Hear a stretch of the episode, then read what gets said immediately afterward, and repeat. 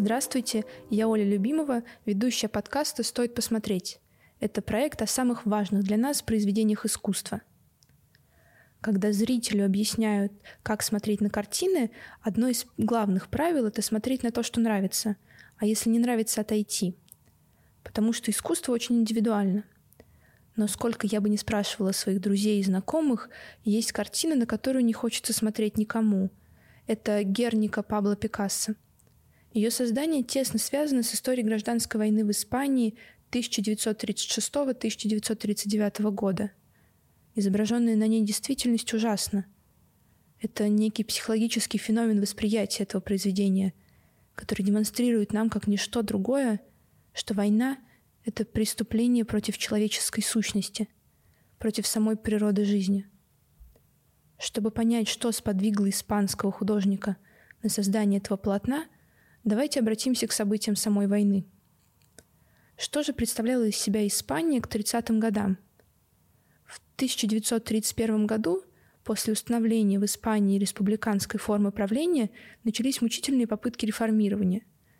Но из-за того, что ни одна политическая сила не задерживалась у власти долго, серьезных плановых социальных и экономических реформ проведено не было.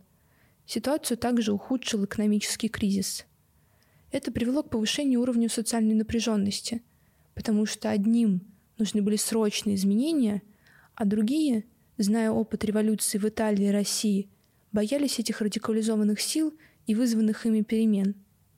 В сущности, это и вызвало раскол общества. Так, в Испании к 1936 году сформировалось условно два центра. Правые вместе с монархистами, армией и церковью – и левые, куда вошли коммунисты и социалисты. Правые опирались на опыт восстановления экономического роста фашистской Италии, в то время как республиканцам были ближе коммунистические идеи Советской России. Важным переломным моментом стали парламентские выборы 1936 года, на которых выиграли объединенные левые силы Народного фронта. А когда в стране с двумя силами, противоположными по идеям, побеждает одна, она начинает угнетать другую – Правые во главе с Франциско Франко, будучи несогласными с новой политикой и притеснениями, развязали мятеж. Левые же обвиняли проигравшую партию в вероломных покушениях на выбранную демократию. Обе стороны приводили один и тот же довод. Не выступя они первыми, противник захватил бы власть и раздавил их. В такой борьбе каждая из сторон отстаивает свою правоту. И порой она начинает коверкать истинную реальность, ведь тогда выбор между условно ими и нами становится все более очевидным, а различия идей разительными. Поэтому первым, что пострадало в этой войне, была правда. Пропаганда с двух сторон работала на ура. К началу военных действий эту войну уже нельзя было назвать братоубийственной. Новая идеология разделяла пропасть, превращая братьев, профсоюзников и лавочников с одной улицы в классовых врагов – нормальные, естественные человеческие чувства оказались погребены под лавиной пропаганды. В течение года восставшее, как казалось, меньшинство при поддержке нацистской Германии и фашистской Италии стало преобладающей силой. К весне 1937 года республиканцев оттеснили на север, так главным центром обороны стала страна Басков. Именно там располагался город Герника, считавшийся ее культурным центром. 26 апреля 1937 года в 4.30 дня главный церковный колокол возвестил о начале налета. Был базарный день, и в городе собралось много людей для продажи скота. Один из экспериментальных бомбардировщиков нацистского авиационного легиона «Кондор» сбросил несколько бомб над центром города и улетел. Люди стали выходить из убежищ и помогать раненым, в то время как на небе появилась целая эскадрилья и сбросила новые снаряды. В течение трех с половиной часов город подвергался 20-минутным бомбардировкам с воздуха. Около 800 человек погибло, больше тысячи получили ранения, в городе населением всего 3700 человек. Очевидцы описывали это как ад и конец света, потому что под развалинами домов гибли семьи, а скот с предсмертным ревом метался по городу. Обгоревшие, обугленные люди заполняли улицы. Так, нацистская Германия пробовала новый метод ковровых бомбардировок и испытывала эффективность своей авиации. Это была одна из первых атак на мирное население, когда специально сконструированные самолеты сбросили 22 тонны снарядов на город населением меньше 4000 человек. На следующий день газета «Таймс» выпустила статью американского журналиста, свидетеля этих событий. Это был один из первых случаев, когда вместе с числом пострадавших Испания и весь мир увидели фотографии жертв – женщин и детей, погребенных под разбомбленным городом – Событие вызвало колоссальный международный резонанс. Логичным был бы вопрос, а как отреагировали националисты на уничтожение города родной страны? А вы не поверите. Никак. Потому что они заявили, что город сожгли его защитники при отступлении. 29 апреля Франциско Франко, то есть через три дня после бомбардировки, заявил, что Агеры, глава Народного фронта, просто подло лжет и приписывает свои зверства благородным героическим народным силам.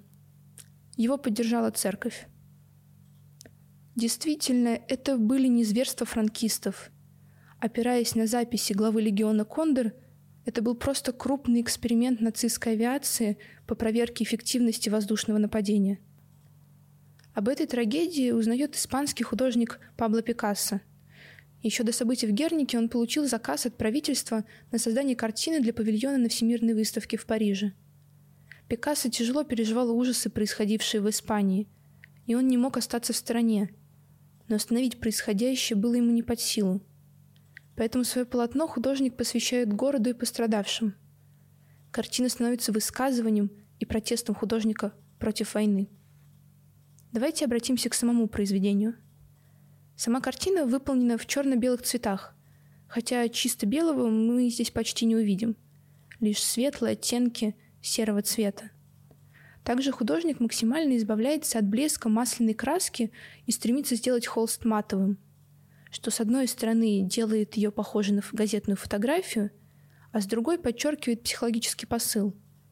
Как будто в один миг мир потерял свет, потерял цвет, как будто из этого мира уходит сама жизнь. Пикассо выбирает громадный холст 3,5 на 7,7 метров. Тебе становится страшно и неуютно смотреть на изображенную на картине реальность. На холсте художник создает как будто замкнутое пространство.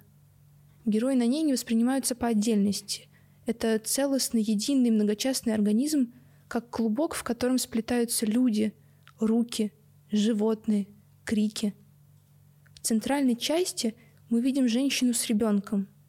Ее шея изгибается в нечеловеческом движении, а вместо языка художник рисует острие кинжала. И мы как будто слышим даже не крик, а не мой вопль боли отчаяния. Посмотрите на земле очертания головы и туловища павшего солдата. В руке он сжимает сломанный меч, а чуть правее отдельно изображена человеческая нога, и тут уже тяжело разобрать, чья она. Это все месиво из плоти отдельно разбросанных конечностей и никакого героического поражения. Лишь ужас. Справа из горящего дома спасаются люди. Из окна улетает, устремляется лишь голова, подобная духу. А ниже, с воздетыми к небу руками, вырывается из пламени человек. Из этого же дома выбегает женщина — центре композиции художник изображает лошадь, туловище которой как будто составлено из газетных вырезок. Ее пасть широко раскрыта, из нее торчит клинок, распахнуты глаза, и мы как будто слышим беззвучный пронзительный визг умирающего животного. А левее от него изображен бык. Эти животные трактуются искусствоведами по-разному.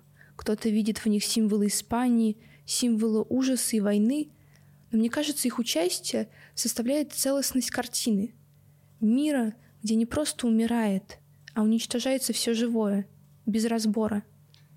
И что-то страшное, перед чем бессилен меч павшего солдата, стирает с лица земли целый город. Пикассо создает своеобразный мир внутри комнаты.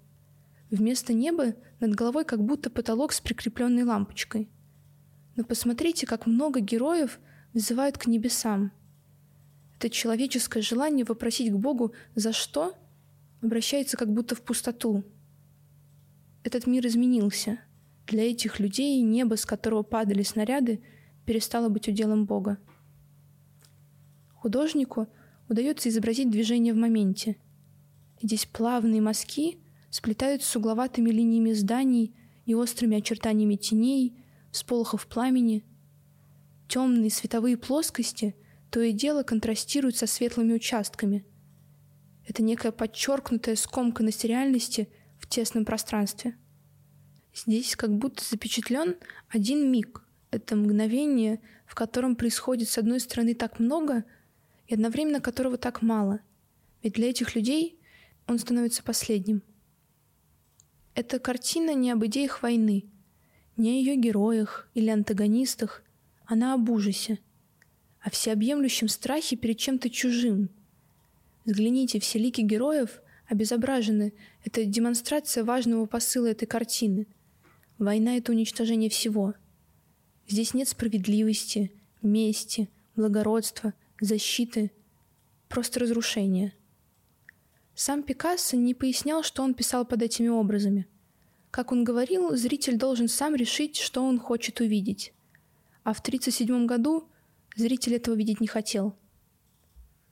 Эта картина была представлена публике летом 1937 года на Всемирной выставке в Париже. Картина не получила признания. Для многих это было не художественно, не эстетично, а кто-то видел в этом ужасную и грубую пропаганду – мне кажется, что после снимков жертв французское общество и в целом мир не был готов снова смотреть на эту боль и смерть. Французский архитектор и философ Ле Корбюзье писал, что Герника видала в основном спины посетителей. Люди не хотели смотреть на эту трагедию. Им было это не нужно. В 1937 году мир пытался игнорировать угрозу варварского нацистского режима, готового ради военного эксперимента уничтожить город – а уже через пару лет самолеты нацистской Германии полетят над Парижем. Но вспоминать о Гернике людям будет уже некогда. У картины будет непростая судьба. Она вернется в Испанию только в 1981 году. Сейчас она хранится в Национальном центре искусств принцессы Софии в Мадриде. Пикассо написал особенное завещание для картины. Возвратиться на родину она могла только после установления в стране демократического режима. Ей не было места среди людей, для которых этой катастрофы просто не существовало. Я пойму, если мне возразят, что бомбардировка Герники не была самой крупной по урону и количеству жертв. Это действительно так. Ее не сравнить с жертвами Второй мировой или концлагерей. Но Герника была катастрофой одного города, сотен людей – и об этом важно помнить, что за каждой цифрой о пострадавших скрываются конкретные люди. Мы начинали с того, что первой в гражданскую войну пострадала правда. Люди с одной улицы поверили идеям и возненавидели соседа с другой. Идеологические призывы стремятся к тому, чтобы насилие воспринималось как абстракция – Говорят, среди защитников Толеда был мягкосердечный юноша, который прежде чем выстрелить из винтовки, кричал «убиваю без ненависти». Именно дегуманизация, обезличивание убийства делала войну такой ужасной. Людей поощряли растворять личность и индивидуальную ответственность в общем деле, обладавшем мистической аурой. Я была в Гернике, как и в других испанских городах, Обьеда и Бильбао, которые пострадали от нацистских атак союзных франкистам войск. Это очень тихий и приятный город на севере Испании. На центральной площади растет дуб, под которым страна басков получила независимость, а потом ее правители приносили здесь клятву уважать свободы баскского народа. И сегодня президент Басков принимает присягу под этим деревом. Рядом на стене мы можем увидеть репродукцию самой картины в виде фрески. При свете дня она не кажется столь серой и пугающей. Когда на площади собираются люди, картина выглядит скорее как память прошлому, как газетная вырезка, которую сохранили и повесили на стену. Она вписалась в спокойный пейзаж города. Эта картина уникальна. Она оказалась сильнее пропаганды и войны. Мы не помним, о чем писали газеты того времени или что заявлял Франциско Франко – но картину Пикассо знают очень многие. Он создал произведение искусства, которое стало новым символом ужаса. Это пример того, как голос одного человека оказался громче всего остального. Мой рассказ о Гернике подошел к концу. До встречи в новых выпусках. Делитесь этим подкастом с друзьями и следите за нашими обновлениями в социальных сетях.